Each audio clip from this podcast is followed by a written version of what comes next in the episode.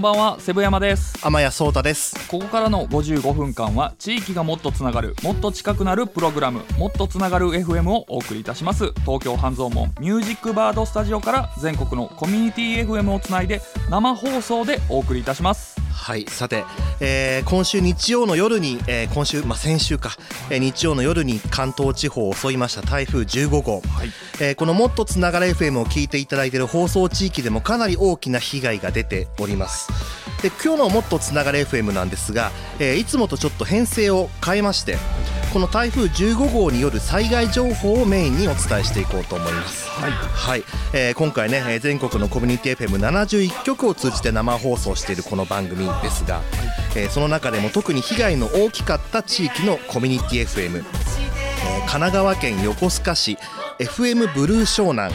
そして千葉県木更津市上総 FM えーこちらの2局と、えーこの後生放送で電話をつなぎまして、えー現地の最新の情報を伺いたいと思います。でこのほか、えー同じく大きな被害を受けました千葉県成田市のラジオ成田から、えーいただいたレポートも合わせて紹介したいと思います。はい。そうですね。まああのいつもはね、えっと、地域の面白い人とか面白いプロジェクトを紹介させていただくという形なんですけれどもこういったね、まあ、何かこう自然災害があった時に、えーしっかりそういう現場の状況とか、えー伝えていくのっていうのは、まあ、こういうコミュニティ FM の役目なのかなというところがありますので今回はね、えー特別編成としてね、えーお伝えしていければと思っております、えー僕自身もねこの前の台風では、まあ、都内に住んでるんですけれどもね東京都内も結構大きな、えー被害があるというところで、えー家の、ね、近所のこう、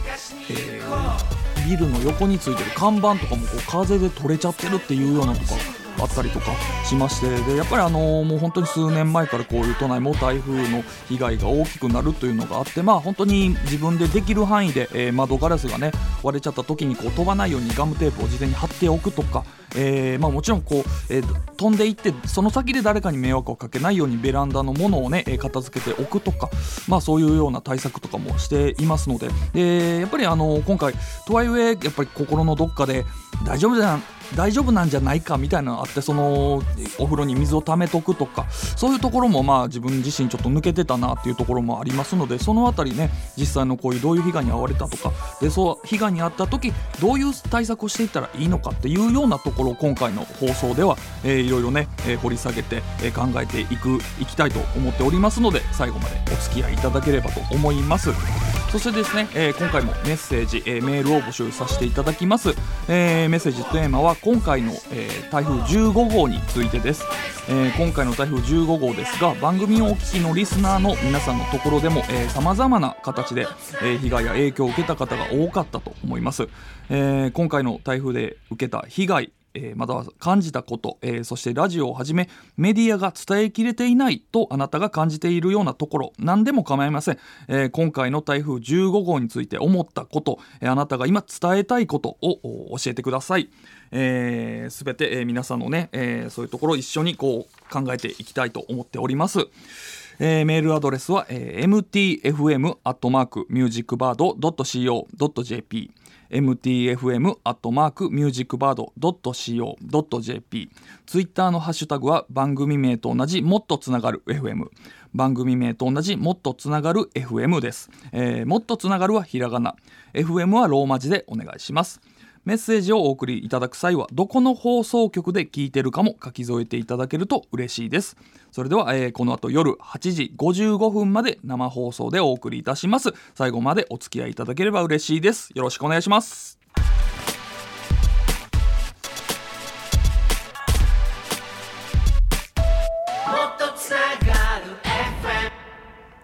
地域がもっとつながるもっと近くなるもっとつながる FM 東京半蔵門ミュージックバードスタジオからセブ山と天谷壮太が生放送でお送りしています。はい。はい、今回は特別編成として、えー台風15号で大きな被害を受けた地域のコミュニティ FM の皆さんに電話をつながせていただいて、はい。で最新の情報を伺っていこうと思います。はい。ちょっとシリアスになりすぎちゃったかも。失礼しました。すいません。そうですね。それはちょっとね僕が引っ張りすぎてしまって、いやいやいやいやあのね、まああのねちょっと。大事な情報なのでちゃんと伝えたいんですけれどもまああまりちょっとね暗くなりすぎても皆さんがなお気持ちまでね暗くなってしまったらあれなので、えー、なるべく大きな声出して、はいね。明るくいきたいと思います。よろしくお願いします、はい、よろしくお願いします。はい。気を取り直して。はい。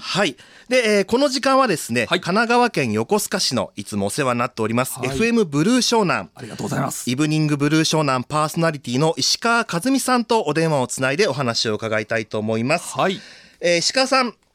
はい、こんばんは。FM ブルー湘南の石川です。いや、ありがとうございます。ありがとうございますすいません、急にお願いしてしまいまして。はい、はいちょっとあのまあかなり今回の台風でも横須賀市かなりの大きな被害がね、ニュースの方でも、えー伝えられていまして、はい石川さん自身もねツイッターの方でいろいろつぶやかれて。そうですね。なんか看板が近所で落ちていたりとかう、ん。いろいろありましたので、思わずこう写真を撮って、こういう状況ですっていうのはもう発信せずにはいられませんでしたそうですよね。ねまあ、今回ね、あのー関東に上陸する台風上陸した台風としては過去最大級クラスと、うん。えーいうことでね、あの速度を落とさないでそのまま東京湾に入ってきたのは本当に、そうですねと。いうレベルでしたもんね。横須賀はまさにあの台風の目に入りまして、あの深夜2時15分過ぎぐらいですかね、本当にピタッと雨風止んだんですよ。えー台風の目に入るっていうのはこういうことなんだっていう体験をした人が、まあ、ほとんど皆さん初めてなので、はいちょっともう台風終わったのみたいな感じだったんですけれども、まあ、台風の目を抜けると、また雨風が強くなってくるという、うん。そういう状況は本当、初体験でしたね。な。るほど、そうですね、うん。今回あのこの台風で FM ブルー湘南さんの方では、はい。こう放送局の設備だったりこう人的な被害っていうものはこうなかったでしょうか？はい。えーまあ、幸いに人的な被害はなかったんですけれども、あのー FM ブルー湘南は横須賀の地形的に3本の送信所があるんですね。うんそのうちの1本がですね、あの停電になってしまいまして、あはい、それもですねあの台風のあの直後ではなく、あのまあ、もう横須賀停電復旧したよねっていうふうに思ってたところに、その田浦ってエリアなんですけれども、はい。そちらが停電になってしまいまして、はい、それが、まあ、また夜中の2時だったので、はい。あのーまあ、停波、結局14時間ぐらい停波があったんですけれども、あのーまあ、深夜ですけれども、スタッフ2名が駆けつけるというような状況がありました。深夜に。はい。うわ大変。ねしかもだってまだこう嵐が続いてるような。あえー、とあそれはもうあ嵐が行った後だったんですあね。はい。はい。で原因がですね、はい。あの結局、その台風によってこう電源があるケーブルみたいなのにこう倒木がすごいありまして、ではい。それでも通電はしてるんですけれども、あの東電の復旧作業の時に、その倒木をこううん。片付けるときに、そのケーブルを切らざるを得ないって、まあ、切ったのかどうか分かりませんけれども、とりあえずはいあの電気を止めなければいけないというなるほど。あこと安がありま全のために。して、はい、はい。あのまあ、実際そういう作業に伴う停電だったわけなんですね。なるほど。はい。そっかそういう事情もあるわけですね。そうですね、だからまだうんこれから千葉とかで、うん。あの停電復旧したとしても、うん。そういう、まあ、倒木とかそういうところの作業に伴って、新たな停電が発生する可能性っていうのは、うんひょっとしたらあるのかなとは思いますね。なるほどこれはそのねあのもう本当に当事者と言ってる現地の方のお話じゃないと見えてこない本当にその次の日翌日また2日後ぐらいに現れる、ね、気をつけないといけないところですよね。なるほどなるほ確かにね嵐が過ぎ去って、うんああでもす大丈夫かなと思ったらえ終わった後なのに停電しちゃったのっていうのは、ど。んそうかもうその後にいろんな復旧作業とかがあって、はい。その順序的にこう、はい。切らなければいけないケースっていうのがあって、そのは、まあ、忘れた頃と言ったらあれですけども。そうですね、もう大丈夫かなと思ってたところに、うん。まあ、夜中にそういう状況が起こってしまったので、はい、まあこれはでも本当にまあ直すための作業だからまあね責めるわけにとかがそんなのは全然ねなくそのこちらがじゃあそれにじゃあねえっと2日ぐらいは何が起こっても対応できるように準備しとくっていうのは結構大事なことかもしれないですね。はい。なるほど今回あの FM ブルー湘南さんの方ではその台風に伴ってこう、まあ、特別な編成とかそういうこう情報っていうのを収集発信っていうことも取り組まれていらっしゃったんでしょうか？はい、あ特別な編成というのはなかったんですけれども、うん。あの一応、神奈川県 FM 神奈川 FM ネットワークというのをあの FM 横浜や県内のコミュニティ各局と結んでおりますので、まあ、そういった各局とはメールとかで情報の、まあ、交換というかうん共有をしながら、あのやっていたというのはありますね。なるほど。なるほどはい。いやあ大事ですねそういうネットワークがこう組まれているんですね、あそうなんです。神奈川県では。はい、こういう災害時のためにあの神奈川 FM ネットワークというのをみんなでこう連携してやっていこうっていうので組まれていますので、まあ、そういうあの方たちと、まあ、メールとかで情報共有というのは、まあ、今回初めてってわけでもないと思うんですけれども、はい。はいまあ、あのいろいろと他の状況が分かって、それは良かったですね。なるほどなるほど。なるほどもうそういう仕組みが機能したということなんですね。なるほど。あのーまあ、えー日曜日に台風が来てから、まあ、はい4日、えっ、と、いつ4日か。はい。4日経ちましたけども、はいあの現在のその、えー放送エリアの横須賀や三浦半島のエリアでは、えーこうほまあ、FM ブルー湘南さんとして現在把握されているこう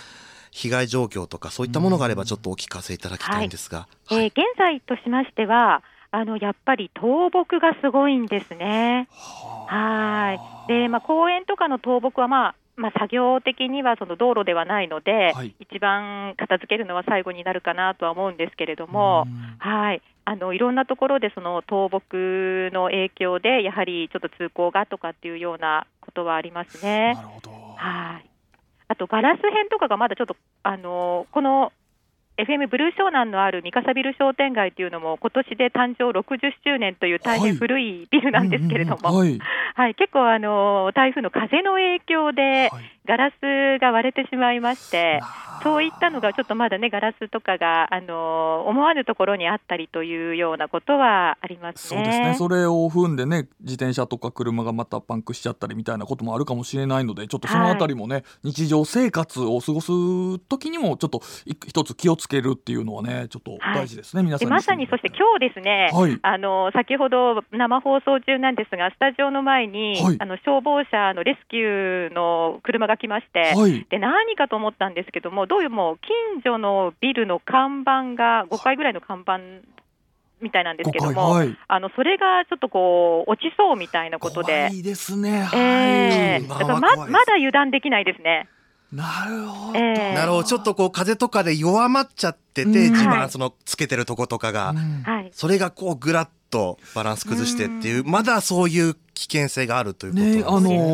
ーいネジが緩んじゃっててっていうので何かの拍子で台風じゃなくても、まあ、強めの風が吹くっていうことは日常でもありますから、まあ、それきっかけでちょっとぐらっとなってっていうのはありますから本当に23日どころかちょっとねいそうですねまあ、1週間ぐらい2週間ぐらいはろと注意した方がいいなとは、ちょっとあの今日改めて思いました。はい、びっくりしちゃいましたね。ねえちょっと、まああの台風も去って日常生活を過ごせるようになってきたけども本当の意味でのねちょっと普段通りの生活っていうのはちょっともうしばらくこっちもいろいろ気をつけないといけないですね。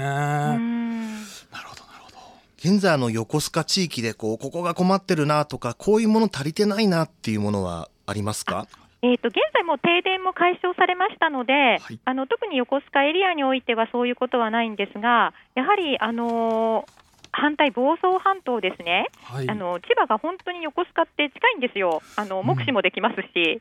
あのフェリーだと35分の距離なので、そのタイミングでいけるんですね。はい、もうへえすぐ本当にすぐ近いっていう感覚で、あのはい。向こうになんかかお魚買いにわざわざ行ってみたりとかうん、ただフェリー乗りに行ってみたりとかってはい。いう感じで、結構あの感覚的にすごい近いので、うん。やはり、あのーまあ、市民の皆さんとかも何何かできないかっていうふうに、そういうふうな思いで、あのいろいろとやっぱりあの35分フェリーに乗れば、はい。久里浜に来れるので。近いですよね。はい、はい。で栗浜のあの観光協会とかは、やっぱりあのここに銭湯がありますとか、うん。ショッピングセンターがありますとかっていうような情報を盛んにこう発信していますね。はあ、うん。なるほどなるほど。なるほど。いや大事ですよね。いやありがたいですし。なんかもう、はい。お互い、なんかお互い様というか、もう、あの本当にちょっとの台風の進路の差で、うん。今の千葉の状況が三浦半島の状況になったんじゃないかっていうのは、うん。みんな思ってるんですよね。いやそうですね、うん。それぐらい近ければね本当に、はい。だからこそまあ助け合って、そうですね、えー。そういう気持ちをやっぱりみんなすごくあの今思ってるみたいで。う、ん。はい。いや。ありがとうございます。ありがとうございます。いや本当に貴重なお話。あいえいえ。ありがとうございました。あのまたちょっとあの近々ご挨拶に伺わせてください。はい。そうですね、はいもう本当にもう、うん。あのブルー湘南の皆様にはもう石川さんをはじめ、本当にお世話になりっぱなしなので。本当にありがとうございます。ありがとうございます、はい。い、つも、はいちょっとこれからもよろしくお願いいたしよろしますくお願いします。はい、今日はあのお時間いただきましてありがとうございました、はい、こちらこそ。よろしくお願いいたします。ありがとうございます。ありがとうございます。失礼します。失礼します。はいはいというわけで神奈川県横須賀市のコミュニティ FM FM ブルー湘南のパーソナリティ石川和美さんにお電話をつないで横須賀市の台風の状況を伺いました、石川さんありがとうございましたというわけですけれどもいや本当にね現地の方のお話聞いてみないとわからない見えてこないことありますね。本当ですねねえやっぱりもう台風過ぎちゃったし大丈夫だってねなんか思いがちですけれどもやっぱり。ね、まだまだあの爪痕が残ってるっていうのはもうあるので現地の話のお話聞くと本当によくわかりますね。うん。でもねそうやってこう神奈川県のコミュニティ FM 同士でこうネットワークができているっていう話もここで知ることができてだから状況もね、共有されていて、うん。であと本当に印象的だったその東京湾を挟んで、えー横須賀久里浜から、はい。その反対側ですね、はい。そのえー浜金谷と呼ばれるところちょうどその房総南南の房総のところはい。とそのつながってそこでそのまあしえー物の面でも人の面でもこう連携を試みていると。うんなるほどそのそうかもうそこでねこう確かにツイッターでもあのこの間見たんですよ、はい。あのフェリーの運航業者さんのツイートで、うん。その対岸の久里浜には、はいあの比較的物資がありますとうん。いうことで、その港からの距離とかどれくらい歩きますとかそういうのを添えてツイートされていて。確かにねあの、うん。地図上だったら見えてこないというかこね見てる側はわからないところをしっかり細かくね現地という目線でね語られるのは大事ですよね。いやそういった意味でもすごくあの貴重なお話を伺うことができました。本当石川さんありがとうございました。ありがとうございました。はい、はい。そしてですね、はい。えっ、とちょっとそうだ。であの今回ですね、はい。番組スタッフの中にも実はその今回の台風の当事者が、はい。えーおりまして、うん。えー、とプロデューサーのはい。石村がですね実家が、えー、と千葉県の東金の方に、えーあって今回まあご両親が、えー、と台風の影響をかなり受けられているとはい。いうことなのでちょっとそのあたりの話もですねねはい。ちょっと聞いてみようと思います。じゃあ石村さんちょっとお願いできますか、はい。はい、えー、はじめまして番組プロデューサーの石村です。よろしくお願いします。よろしくお願いしま。ますいつもあのスタジオにはいるんですけども、ははいい、あの声で出るのは初初めめててですよね。はいはい。そうですね。あの普段はちょっとツイッターのアカウントとかカチャカチャやってます。はい時々タイピング音が入ってるかもしれないですけど、はい、はい、で、あの、はい私のそうですね、あの実家がある、えー、まあ千葉県東金市というところはですね、あのちょっと九十九里に近いところにありまして、はいあのいわゆるまああの東京方面から見ると、あのまあ東京湾のある、えー、まあいわゆる千葉市だったりとか、海浜幕張とかで、あのはい幕張メッセって皆さん行かれると思うんですけれども、はいまあそこから見ると本当に山一つ越えたあの先にあります。あのなので、まあ、あのそういった形でなかなかちょっと印象のないあの形のエリアかなと思います。あのエリアでいうと、まあ、外房っていうようなあのエリアというふうに言われています。はい。はい、であのまだあの実はですね、あの水曜日の未明にはあの電気の復旧があるっていうような形で、はい。あの東賀市の方の防災からはですね、はい。あの連絡が、えーあっったんですけれども、あの今最新の状況情報を見てもまだ電気が通ってないエリアっていうのも多くあるそうです。うん。えーまあ、やはりちょっとあの、えー電気のあの供給をするあの回線のあの分岐だったりとか、そういうあの送る、えー電気を送電する、えー関係であのやっぱりそういったルートの部分であのどうしても復帰が遅れているところがあるそうです。はい。でまあ、今回あの実はあの同級生の方にですね、はいあの詳しいお話をお聞きしました。要はあはい。のちょっとあの台風の時ですね、あのまあ直後もあ私自身はまあちょっとあの東京に、えーいてですね、あの地元がそんなことになっているってことに気づくのに実はすごいあの遅れたんですね。あのまあいわゆる東京ってそこまで、はい。あの言ってもまあ倒木はあのやっぱり見かけますけれども、あありました。はい。あのそんな被害っていう感じではなかったんですよ。うん。はい。えーなんでまあ気にしていなかった部分っていうのがやっぱり正直あったんですけれども、はい。あのまあ、ちょっと連絡とかを取ってみたところ、あの実はあの電気通ってないっていう話とかがあの出てきまして家族の方からもですね。ね今回結構そうでしたよね、あのはい。まああのみんなが結構あまあ去ったって思ってたら実は後になって時間差でじわじわちょっと現状が分かってきたっていうのありましたよね。そうですね。うん。あのやっぱりそのどうしても、えーなんでしょうテレビとか見ていても、い。その台風の直後の映像ってそんなにまだ入ってこなかったっていうのがうん。あってですね、あ台風終わったなっていうようなあの、い。まあ、いつもの台風っていうような感触ではいたんですね。うん。あのただやっぱりあの台風の目の東側にすごく強風がつくうん。あの強く吹くというような、はい。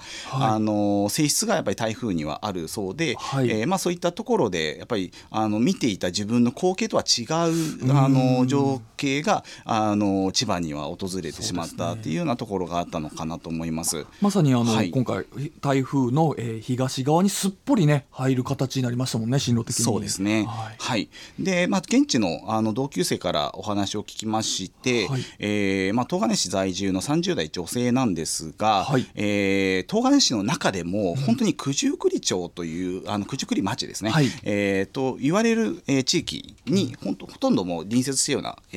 ーエリアがありまして、はい。でそちらの方に住んでいるんですけれども、えー停電の状況をですね本日、えー17時時点でお聞きしたところ、えーまあ、近くの小学校病院とかには、まあ、あの電気が通ってるんですけれども、えーその小学校のすぐ横の地域にはもう通ってないっていうような、えー状況があるということでした。で食料はどうですかと、えーはい。お聞きしたところあの、まあ、断水自体はあの、まあ、電気は通ってないといってもあの浄水施設の方はあのいわゆる停電は解消されたので断水は解消していると、はい。えーなんだけれどもやっぱりスーパーコンビニの、まあ、食料品っていうのがない状態っていうのがまあ続いているということでした。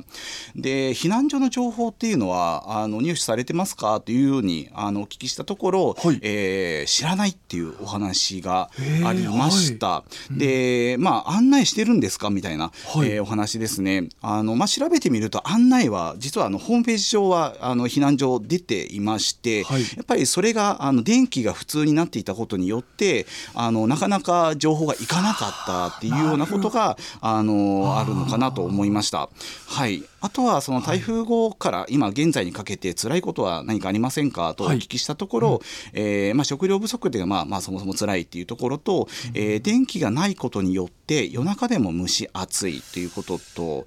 あのーそのエリアがですね、はい。あのーまあ、ご高齢の方が非常に多い、地域でして、えー近所のあの95歳のはい。おじいさんが、えー軽トラで寝ているっていうような。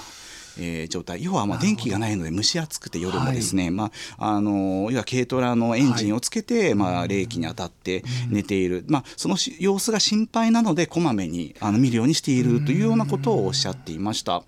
えーあとはまあ救急車や消防車パトカーのサイレンがやはり夜中の間でもそこら中から聞こえてくるということで、まあ、それだけ大変な状態が続いていて、はい。あのまあ、あの救急の方々も非常に大変な、はい。あの形だと思うんですけどもやはりそういったあのサイレンを聞いていることによってあの、まあ、心的な不安を感じてしまっているっていうことも、はい。えーあるということでした。はい、で続いてあの、30代の、えー運送業を、はい。えーされている方なんですけれども、えー実はあの東金には井戸水がですねあるご家庭も少なくはないんですね。はい、昔からのごたご家庭とかでも井戸水があるということもあるんですけれども、えーまあ、井戸水の活用というのはしましたかとお聞きしたところあの実は飲料用としては使えないそうです。はい、でなんですが、まあ、生活用水としては使用できたので、あのそういった面では助かった部分っていうのがあったということでした。はい。えーあとはまあなんかあの伝えたいことということとしてはあの行政のまあ災害時対応っていうのがまあ現地にいる、えー感覚としてだと思うんですけれども、えー遅く感じたと、えーいうことですね。でまあやっぱりその避難所っていうこともあの情報としてはわからない、えー知らない聞いていないということだったので、はい。えーそのあたりの情報っていうのはどうなっているのかっていうことをまあ現地からあの声が届いておりました。なるほど、い、やリアルな声ですよね。はいなるほどなるほどいやーでもまああのお話にあったみたいにこう地域の方でねこうあのああそこのおじいちゃん大丈夫かなっていうので、えー気をこまめに気をつけながらっていうのはまあ本当にこういう時だからこそ大事なことですよね。そうですねいやーありがとうございます。いやーありがとうございます。天谷さんどうでしょうか？そうですね、はい本当にあのこういう時にやっぱり隣ってすごく意識するあの普段ってねこうまあね、場所によっては本当に家と駅との往復だったりしてなかなかこう街にいるってことを感じなかったりっていうことがあったりもするんですけどもそういう時にやっぱり横のつながりの大事さ、はい。こう一人で立ってることって本当に危険だなっていうのは災害時にすごく思いますね。やっぱり人間ってこう横につながってやっぱ生きていく生き物なんだなっていうのはすごく思って。ですねだからこうとっさにね一人でわっと判断するよりもこうまあ一個冷静になってあの他の人に話を聞いてあのあなたのとこはどうだったって聞くことだけでちょっと一個冷静になれたりとか、ん。まあ、もちろんね差し迫ってる時はあの、まあ、逃げた方がいいっていう場合ももちろんありますけども、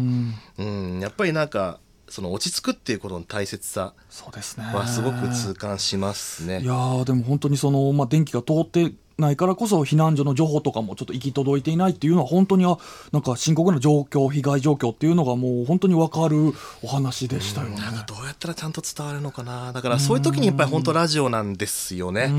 でもやっぱりこう最近やっぱりネットでラジオを聞けるようになったってみんな結構やっぱりインターネットでこの番組自体もインターネットで聞いてる方も多いと思うんですよ。はい。でただその反面なんて言うんだろう。ラジオで聞く人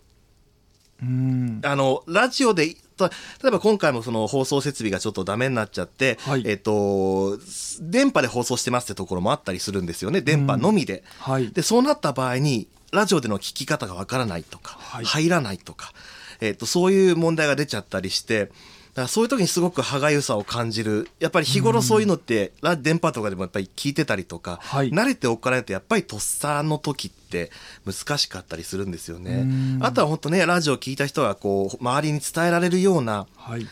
仕組みがあればっていうのはすごく思います、そうですね、うん、しっかりまあそのあたり本当にもう地域でね、えーしっかりコミュニティを、えーの中でそういう情報も、えー共有し合って、えーこういう時だからこそね、えーしっかりみんなでこう助け合っていっていただきたいと思います、えーいえー千葉県東金市の現状をお聞きしました。石村さんありがとうございました。ありがとうございました。はい。えー番組プロデューサーの石村博信でした。はい。えーそして、えーこの番組を放送していただいてます千葉県成田市。ラジオ成田からも情報をいただいています。はい。えーラジオ成田の山崎さんから情報をいただきました。ありがとうございますえースタジオの状況、えーと、台風通過時は非常発電機などの起動が必要という状態だったんですが、幸いなことにスタジオが入居しているビルは停電の影響が少なく、はい。ラジオ成田は放送を継続できましたということでした。で現在、えー、とまだ、えー、と停電などが続いている成田市なんですが、はい。えー現在ラジオ成田の方では、えー成田市から、えー寄せられている避難所の情報、えーあと電源特に携帯の充電スポットの情報、そして、えー給水場、えーそして空調が整っている施設の開設状況あの今ねあ電気止まってエアコンいややっぱそり熱中症がねやっぱうんり心配ですからそういう空調が効いている施設の状況、はい。などの情報を定期的に発信していると。で成田市の隣にある富里市の情報も適宜放送しているということです。はいえー成田市内は倒木や飛来物による道路封鎖がかなりあったそうなんですが、ん。えー道路封鎖についてはかなり解消しつつあるという状況だそうです。よかった。えーただ依然その停電による、まあ、停電だったりその停電でそのポンプが動かなくなっちゃって、えー水道水が、なるほど、はい、止まっちゃってるっていう状況はまだはい。続いているということでした。はい。えー現在そのまあ停電による影響というのはすごく大きくて、えー成田市内では、えー空調が使えない空調使用不可、えー冷蔵庫の食材の全損。これは辛いですね。これは辛い。夏場だと特に本当に。で水道は出ても給湯ができないとか、うん。えー信号機が消えて混雑ができてるとか。怖いですね。うん。あとコンビニなどでも、えー営業を止めている店舗があると。で、えっ、と、こちら開始、えーきあと携帯電話の基地局。これも、これまあ今回ね、はい。結構あのーちょっと大変な混乱が招いたのこれが大きかったんじゃないですかねとは思ってるんですけども、はい。停電で携帯電話の基地局が止まっちゃって、うん。スマホが使えないと、うん。電話もつながらないと、はい。で今回ツイッターではなかなか情報が上がってこなかったっていうのは、はい通信ができなかったからなんですよね。うんそれで、えーもうスマートフォンでも情報収集ができないという情報にも、えーなりましたと。はいまあ、えーと、解消しつつはあるそうです。はい。で、やっぱり一番は、えーで、まあ、一番の状況としては、はいえー営業再開したガソリンスタンドの混雑が顕著ですと。なるほどこれはね先ほどの話にあったようにまああのーまあ空空調が止まってしまってるからねクーラーの効いた車の中で寝るっていうのもまあこれねもちろん大事なことですしまあプラスこう千葉県だと特にまあ車がねえー足になってるっていうのはかなり大きいのでまあそのガソリンがちょっっと足りていなかったりっていうところなんですかね。あの311の時と同じような光景になっていますということですね。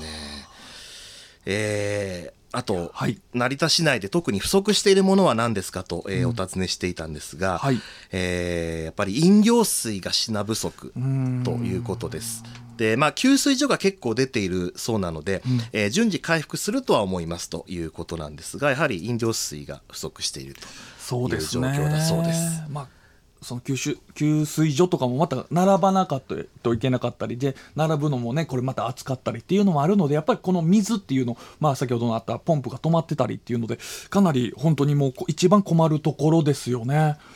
いや結構状況聞けば聞くほどいや深刻な状況なんだなっていうのが分かってきますね。そうですね。まあ本当にこう、まあ1時間55分番組、短い間ですけども、はいこの時間使ってね、伝えられる情報は、えーできる限り伝えながらお届けしていこうと思います。はい、えーもちろん皆さんからの、えーメッセージも募集しております。今回の台風15号について、えー被害や影響を受けた方も多かったと思います、えー現場の状況なんかをね送っていただければと思います。またあのーまあ、えー今回大丈夫だったっていうところでも、えーラジオをはじめメディアが伝えきれていないところとか、えーその被害を受けた二次二次的なところ、えー災害っていうところでまあ感じたところとか皆さんが本当に思ったこと、えー今だから伝えたいことっていうのも募集したいと思います、えーメールアドレスは mtfm.musicbird.co.jp mtfm.musicbird.co.jp ツイッターのハッシュタグは番組名と同じもっとつながる FM 番組名と同じもっとつながる FM ですもっとつながるはひらがな FM はローマ字でお願いしますメッセージをお送りいただく際はどこの放送局で聞いてるかも書き添えていただけると嬉しいですそれではね、えー引き続き、えー台風15号による被害状況っていうのをね、えー放送エリアのコミュニティ FM の皆さんと、えーもう皆さんをつないで最新の情報を伺っていきたいと思います。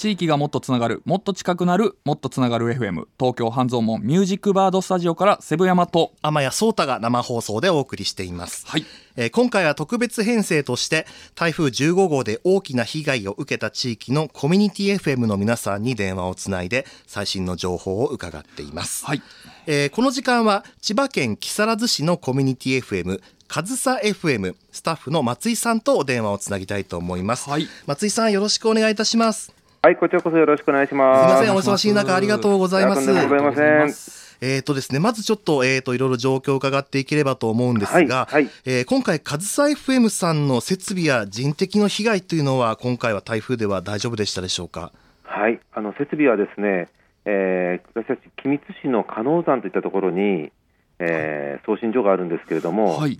送信所の裏にですね、はい。杉の木があって、その木がちょっとあの送信所に当たってしまって、という被害はありましたけれども、なるほどなるほど。えでもあの放送があの中断するとかってことはなくてですね、よかったです。なるほど。ええまたあのおかげさまであの人的な被害もですね、はい。あの特になくですね、あのはい。過ごさせていただいてます。あよかったです、それは。ね。はい、えーなんかあのツイッターのなんか書き込みでは送信所に直接行かれて放送されているのではというような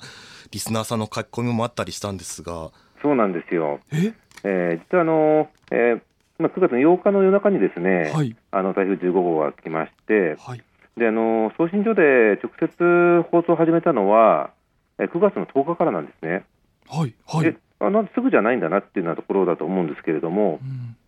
ん。あのーえー本局が木更津にあって、まあ、アンテナが、あのーえーこの加納山にあるんですけれども、はいそこをつなぐですね専用回線の電気が、まあ、停電に伴ってですねはい。あのストップしてしまいまして、はええ。それであの9月10日からあのこちらあの送信所の方で放送してます。あなるほど。じゃあもううん。それまではあの、えー9月の8日の夜中もあの、えー翌日もですね本局からあの放送してたといった状況だったんですね。なるほどな。一時的な措置として、えーそういうのがあったということなんですね。そうですね。で、まあ、今その、えーその専用回線というのは切れてしまったので、その9月10日からは、えーそのまだ今、復活してない状態なので、はい。えー今日現在ですね、あのその送信所の方で、えー直接放送しているといったそんな状況で、なるほど。じゃあそのもう送信所の山に登ってそうです山の上から放送されているということなんですね。実。は今、この電話もですねその山の上からなんですね。そうなんですね、すすみません。そんな大変な時いえいえ申し訳ございません。え9時まで放送ですので、あえ9時まではここに詰めておりますので、そんな忙しい中ありがとうごいざいます。えいえいえと。んでもございません。はいありがとうございます。はい。えー。現在、カズサ FM さんの方では、えーとどのようなこう情報や、えー発信の体制というのを敷いてらっしゃるんでしょうか？えあの今の段階はですね、あのーまあ、停電が、あのー多かったので、あのーまあ、例えば、あのー通電火災ですとかね、あのーそういったものに注意してくださいっていうのを呼びかけたりとかですね、うんはい。えあと、あのーえーまあきまあ、今日の昼までという感覚があるんですけれども、はい。えーまあ、ガソリンのですね、あのー補給できるところがですね、うーん。うん、あの物資がどうだとかですね、あのあまあ、市の情報でその、えー給水サービスとか、はい。えーあの食べ物のサービスとかあるあるよっていうのがあったらですね、うん。あのお伝えしているといったところで、はい。え私たちの、まあ、木更津の、えー、木更津に局があるんですけれども、はい。まあ、木更津、君津、富津、袖ヶ浦という4市をですねカバーしてるんで、はい。まあ、それぞれのあの行政が情報を出していくので、はいそれぞれの市のあの情報をあのリスナー様にあのご提供していたといった状況でございます。なるほどありがとうございますえありがとうございます。えーこれはもう普段こういろんな行政からこう情報を捉えてということなんですね。そうですね。はい。え市のあのあの安心安全メールとかですね、うんえーまあ、あとあの市の公式ツイッターとかですね、そういったものをあの、まあ、市民の方もですねそちらまあご覧になれるのかもしれませんけれども、はい。まあ、それを取りまとめてですねあうん。のピックアップしながらあの、放送していったといったところで、うん。あともあの今回あの、リスナー様にですねでも大変助けられまして、はい。あのまあ、勝田 FM にあのいろんな情報を寄せ寄せてくれましてね、うーんあのまあ、それを、まああのまあ、リスナーさんの情報ですけれどっていう感じで、あの番組内でも放送させてもらって、まあ、いろんな集まってくる情報をこう、えーまあ、こう整備して、えーええ。ねえー精査してこう発信しているという、まあ、本当に取りまとめたりっていうような、まあ、かなり役割が、ね、大きいっていうのは伝そうですね、私たちはうん直接その取材とかっていうのはですね今回はしなかったんですけれども、はい。まあ、役目としてはその、まあ、あのリスナーの皆様とか、あのうん。市のあの行政の情報とかと、あのリスナー様を、まあ、つなぐ役なんだなっていうのはうん、今回痛感したところでいやすね。ー大事ですよね、本当に誰かがそれをやらないと、本当にこうあちこちでね、飛び交っちゃうわけですからね。ええええ。なるほど。そうなんですね。ええ。ありがとうございます。ええ。このまあ情報をいろいろ取りまとめられている中で、はい。今こうこがすごく支障をきたしているなとかこういうもの今足りてないなってこう感じられるものっていうのはありますでしょうか？はいやはりあの電気ですね、今回の送電線が倒れたというのがありまして、あのはい。まあ、もちろんあの風の被害で、はい。あの建物が、えー倒壊したとかですね、はい。そういったものもあるんですけれども、あの電気の供給が止まってしまって、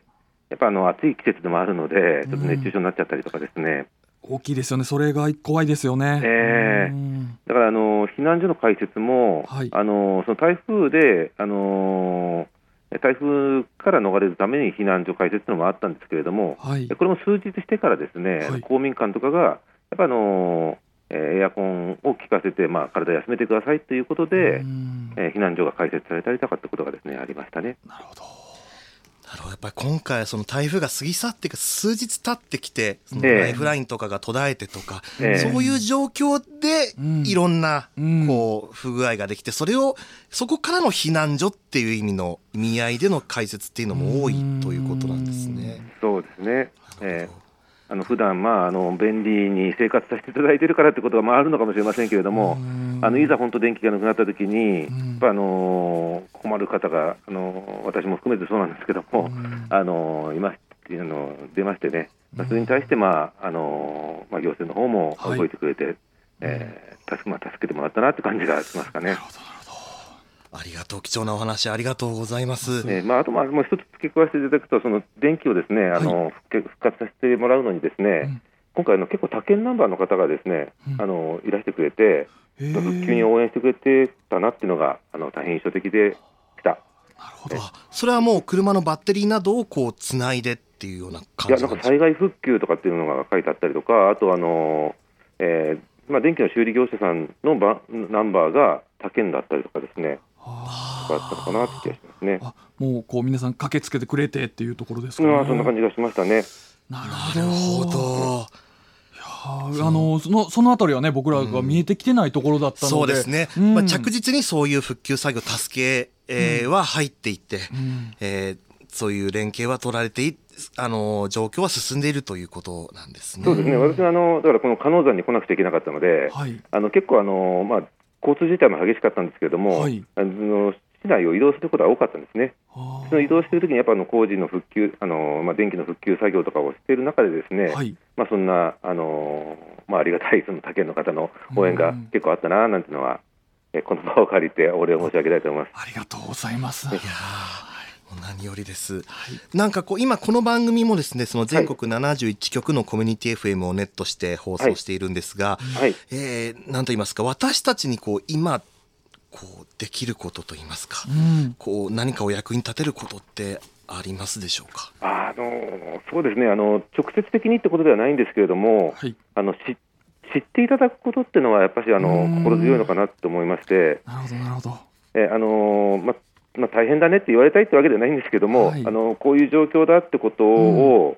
あの分かっていただいているだけで、ですねなんかはい。気が、あの気が休まるというかね。大事ですよね。はい、え本当に何どういう状況で何が足りてないのかっていうのはええ。本当に知ってもらうことによって、ええ。ねえー、ともう本当に必要な時にまあどういう形で助けてもらったら助かるのかっていうところがね、はい。まあ伝わりますもんね。ええ、やっぱり取り上げていただけると、うん。あのまあ、勝田地域で、まあ、本当に苦しんでいる方、今、今日のこの段階でもいらっしゃると思いますんで、はい。ああ、そうなのかっていうふうに思っていただけるだけでもですね、うんあの浮かばれるなって気持ちはありますねそう。ですよね、本当にこう心細いっていう、まあ、気持ちの面でね、えーええ不安になっている状況だと思いますので、本当に今、えね、こう気にかけてもらえるだけでも、まあ、ええだいぶ気持ちが楽になるっていうのは、確かにもう、まずそこからですよね。うん、そうです本当にね。えなるほど、いや、ありがとうございます。はい、ありがとうございました。えっと、もう一度確認なんですが、はい。えっと、今、回線が、えっと、専用回線が切れてるということで、はい。サイマルラジオでは、今は聞けない状況ということえ大丈夫です。サイマルラジオでも聞ける状あ態にサイマルでも聞けるということですね。はい失礼失礼しました。はいはい。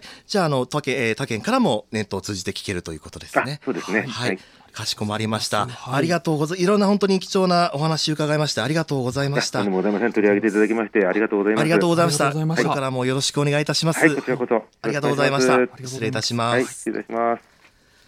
えー千葉県木更津市のコミュニティ FM かずさ FM スタッフの松井さんと電話をつなぎしました。はいありがとうございました。送信所の山の上から電話に出ていただいて、うんありがとうございます。ね、もう本当にご自身も大変な時にねね。こう状況を伝えるのに言っていただいてで本当に言っていただいたのが大きいのがねやっぱりもう現状を知ってもらうっていうのはね大丈夫で自分たちはね、えーまあ台風去ったからって思いがちですけれども本当にこの状況でもまだちょっと停電してたりとか、えー水が出ないっていうのはもうありますので本当にね、えーちょっとそのあたり僕らもちょっとこちらも知る知ろうというのはね気持ち大事だと思います。そうですね、はい。あかずさ FM のリスナーさんからメールいただいております、りがとうございさんありがとうございます。ああすかさん失礼しました。はい。えーそうですね、えー、とあ朝のカズサイフ FM 朝のウェイクアップラジオで、えーパーソナリティの方が、えー木更津から川崎へ渡ってはい。ガソリンなど物質、物資を調達してはと言ってましたと。